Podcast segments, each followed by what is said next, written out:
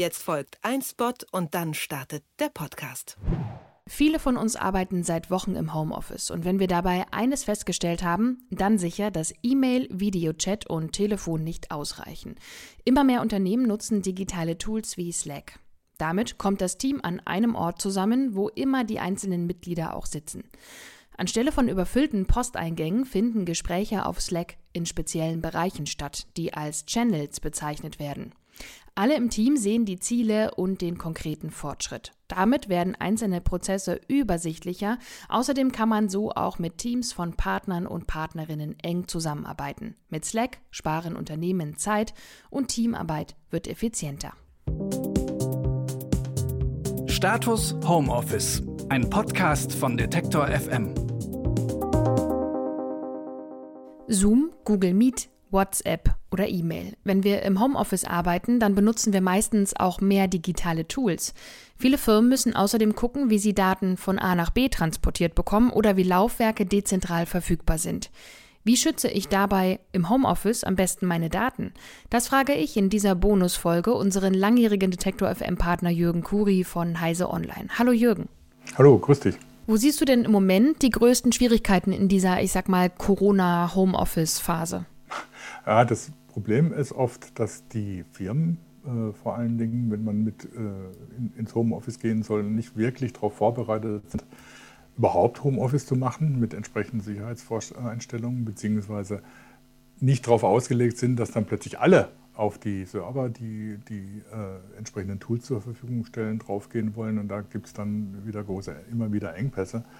Ähm, da kommt man dann schnell auf die Idee, mal vielleicht auch bestimmte Sicherheitsvorkehrungen zu verzichten, um die, äh, den Zugriff zu vereinfachen oder, oder die Geschwindigkeit der Verbindung oder die Qualität der Verbindung zu verbessern, was aber in Wirklichkeit keine gute Idee ist. Hm. Und siehst du, in, in welchen bestimmten Bereichen siehst du die größten Lücken? Also ist das tatsächlich die Videokonferenz, sind es die Videokonferenz-Tools oder ist es die Datenübertragung oder dezentrale E-Mail-Programme? Was glaubst du? Also ich glaube, das größte Problem sind jetzt nicht mal die Videokonferenzen. Bei Videokonferenzen ähm, sollte man eh darauf achten, dass man ein Tool einsetzt, das äh, relativ gesicherte Verbindungen ermöglicht und nicht äh, wie bei Zoom anfangs äh, passiert, da einfach Fremde reinlässt, um die einem dann zuhören bei dem, was man mit Vorgesetzten oder Mitarbeitern zu besprechen hat. Ähm, ich sehe das größte Problem, dass überhaupt die gesamte Kommunikation oft unverschlüsselt abläuft, beziehungsweise nicht gesichert abläuft, weil viele Firmen oder auch klar, gerade kleinere und mittelständische Firmen keine Erfahrung damit haben, zum Beispiel Virtual Private Networks, VPNs einzurichten. Und wenn man einen externen Dienstleister benutzt, heißt das ja nicht, dass die komplette Strecke dann verschlüsselt abläuft, sondern bis zum Dienstleister und beim Dienstleister selbst kann eigentlich jeder mitlesen. Das heißt, eigentlich wäre es notwendig, innerhalb der Firmen entsprechende VPN-Server und Zugänge zu installieren. Und damit sind viele kleinere IT-Abteilungen überfordert, beziehungsweise haben dann Schwierigkeiten, das auf dem Niveau äh, bereitzustellen, dass auch alle Mitarbeiter da reinkommen. Da ist dann unter Umständen einiges an Nacharbeit notwendig, um das wirklich zu gewährleisten. Man kann natürlich behelfsmäßig auf externe VPN-Dienstleister zugreifen, die bieten zumindest einen etwas größeren Schutz, sodass nicht jeder die Kommunikation mitlesen kann.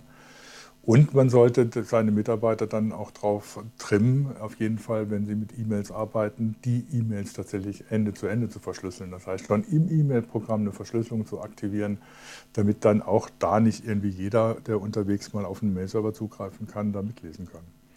Und wenn ich jetzt nicht darauf warten will, dass mein Arbeitgeber da Schritte äh, einleitet, was kann ich denn selber tun, wenn ich also zu Hause sitze, vielleicht auch noch mit meiner privaten Technik, äh, um Daten zu schützen? Also man sollte auf jeden Fall die Sicherheitsvorkehrungen äh, verstärkt einhalten, die man eigentlich sonst auch immer einhaltet. Das heißt, ähm, man sollte gucken, dass in seinem Router der, die Firewall aktiviert und auch entsprechend konfiguriert ist. Man sollte darauf achten, dass man nicht äh, jede E-Mail, die angeblich von Kollegen kommt, aufmacht und jeden Anhang anklickt. Das ist nämlich eine große Gefahr, dass im Homeoffice dann plötzlich jede äh, Sicherheitsüberlegung fällt, weil Tausende, hunderte Kollegen einem Mail schicken mit äh, Anhängen, mit Doc-Dateien und anderen Anhängen. Und man sagt, ja, ich bin ja im Homeoffice und das kommt von Kollegen und das wird schon alles seine Richtigkeit haben. Dem ist beileibe nicht so. Gerade die letzten äh, Überfälle mit äh, Verschlüsselungstrojanern und Ähnlichem, die Firmen in Schwierigkeiten gebracht haben. Da waren ja die Absender so gut gefälscht, dass man dachte, die kommen vom Chef, die Mails kommen vom Chef oder die kommen von irgendeinem Kollegen. Da muss man sehr aufpassen. Das heißt, diese Sicherheitsvorkehrungen, auch die, dass man eine Antivirensoftware auf dem Rechner hat, äh, dass man die jüngsten Updates installiert hat, dass der Firewall richtig konfiguriert ist im, in, im Router. Das sollte man auf jeden Fall überprüfen, sich strikt an diese Regeln halten und sie immer wieder sich nochmal ins Bewusstsein werfen. Das ist so der erste Schritt. Der zweite Schritt ist dann, dass man tatsächlich äh, schaut, ob man nicht einen VPN-Dienstleister benutzen kann und auf jeden Fall dazu übergehen soll, Mails, die man mit Kollegen und Kolleginnen austauscht, zu verschlüsseln, ähm, weil es ist ja nicht unbedingt angesagt, dass äh, jeder beliebige Mensch, der äh, im Internet unterwegs ist und äh, die Mail dann abfängt, mitlesen kann, was in meiner Firma los ist, was ich mit Kollegen zu besprechen habe. dazu kommt natürlich, dass man schaut, dass man die Kommunikation tatsächlich aufs Notwendigste beschränkt und nicht einfach jetzt plötzlich alles durchs Internet bläst und dass man auch schaut, äh, dass mit den Videokonferenzen das nicht überhand nimmt. Videokonferenzen sind natürlich ein praktisches Tool, aber sie bieten natürlich immer wieder Einfallsmöglichkeiten. Man ist in der Regel auch auf einen externen Dienstleister angewiesen, äh, dem man vertrauen muss, sei es nun Google, sei es Microsoft, sei es Zoom, sei es wer auch immer. Ähm, da ist natürlich die Möglichkeit, man könnte natürlich auch einen eigenen äh, Videokonferenzserver installieren in der Firma, aber das erfordert natürlich auch entsprechendes Know-how und entsprechende Ressourcen.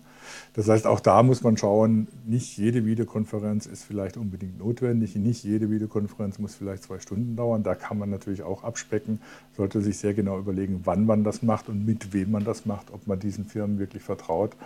Da ist es vielleicht äh, dann doch mal äh, eine Überlegung wert, ob man Google und Microsoft tatsächlich die Daten anvertrauen will, die bei einer Videokonferenz über, über äh, die Leitung gehen und in welchem Maß man das machen möchte. Man kann natürlich so kleinere Abteilungsbesprechungen problemlos machen, wenn man Geschäftsgeheimnisse in einer Videokonferenz diskutiert und die bei einem Drittanbieter landen, dann ist das vielleicht nicht so die schlauste Idee. Hm, also es geht so ein bisschen um die Verhältnismäßigkeit sozusagen. Mhm. Vielleicht noch ganz kurz, wenn wir beim Thema Videokonferenzen sind. Du hast schon gesagt, es ist vielleicht nicht das relevanteste Thema, aber vielleicht eins der prominentesten aus den vergangenen Wochen, weil wir, glaube ich, ähm, ganz viele von uns ganz viel plötzlich in Videokonferenzen sind, was vorher nicht unbedingt so war, bei den meisten in der Arbeitsrealität. Wir haben auch in diesem Podcast viel über Zoom gesprochen in der Vergangenheit. Das war ja nun auch öfter speziell in der Kritik. Äh, welches Tool würdest du denn aus Datenschutzsicht empfehlen? Also aus Datenschutzsicht am einfachsten, am besten wäre natürlich, man würde einen äh, Open Source Videokonferenz äh, oder Chat-Server wie Jitsi oder, oder ähnliches nehmen und den selber in der Firma installieren und darüber die Videokonferenzen bestreiten. Das ist natürlich äh, schon ein gewisser Aufwand, der betrieben werden muss und das sind auch sicher nicht unbedingt immer die stabilsten Produkte oder die Produkte mit den meisten Features. Ich würde, auch obwohl äh, die Firma da einiges nachgearbeitet hat, Zoom eher meiden im Moment. Und äh, wenn ich das nicht selbst machen kann mit entsprechenden Open Source Tools, ist Teams natürlich eine Lösung von Microsoft, die ja auch versprechen, dass die ganzen Sachen äh, auf deutschen Servern äh, laufen und nicht in die USA zum Beispiel gelangen, wo man dann vielleicht ganz andere Schwierigkeiten hat. Auch Google ist unter Umständen eine Alternative, die man in Betracht ziehen kann, immer unter der Voraussicht, dass man selber an Datensparsamkeit denkt und nicht meint, man muss jetzt jede Videokonferenz äh, täglich äh, zwei bis drei Stunden ausdehnen und alles darüber besprechen. Da gibt es dann unter Umständen bessere Möglichkeiten, als das in einer Videokonferenz zu tun. Was sind aus deiner Sicht bessere Möglichkeiten? Ja, man kann natürlich ent, äh, entweder tatsächlich manche Sachen per Mail äh, besprechen.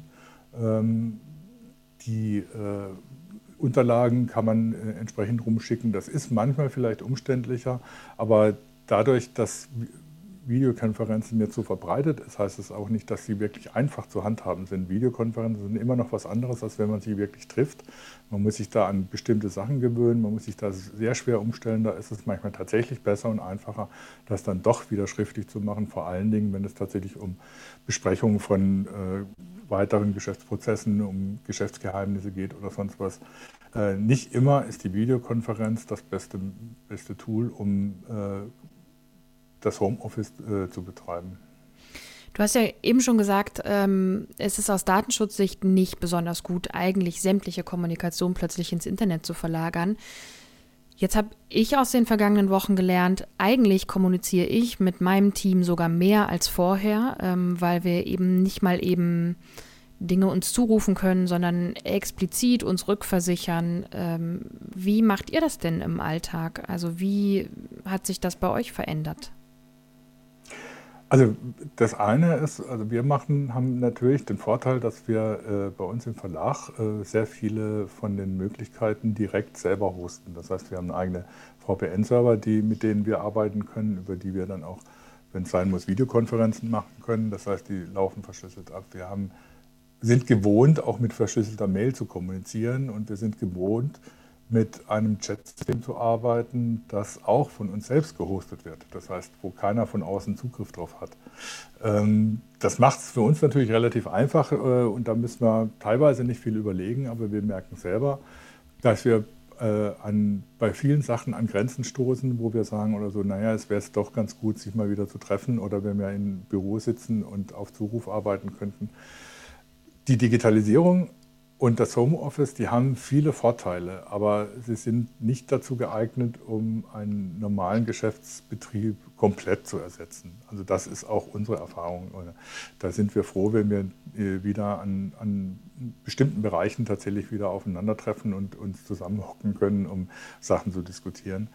Ähm, es ist auch so, dass äh, es natürlich problematisch ist, wenn die Leute ins Homeoffice gezwungen werden, das macht es unbedingt, nicht unbedingt einfacher und vor allem macht es es nicht unbedingt beliebter, äh, wenn man sich darauf vorbereiten kann und sich genau überlegen kann, was man tut und was man im Homeoffice tut und was man vielleicht im Homeoffice lieber lässt, dann macht es die Würde es diese Sache viel einfacher machen.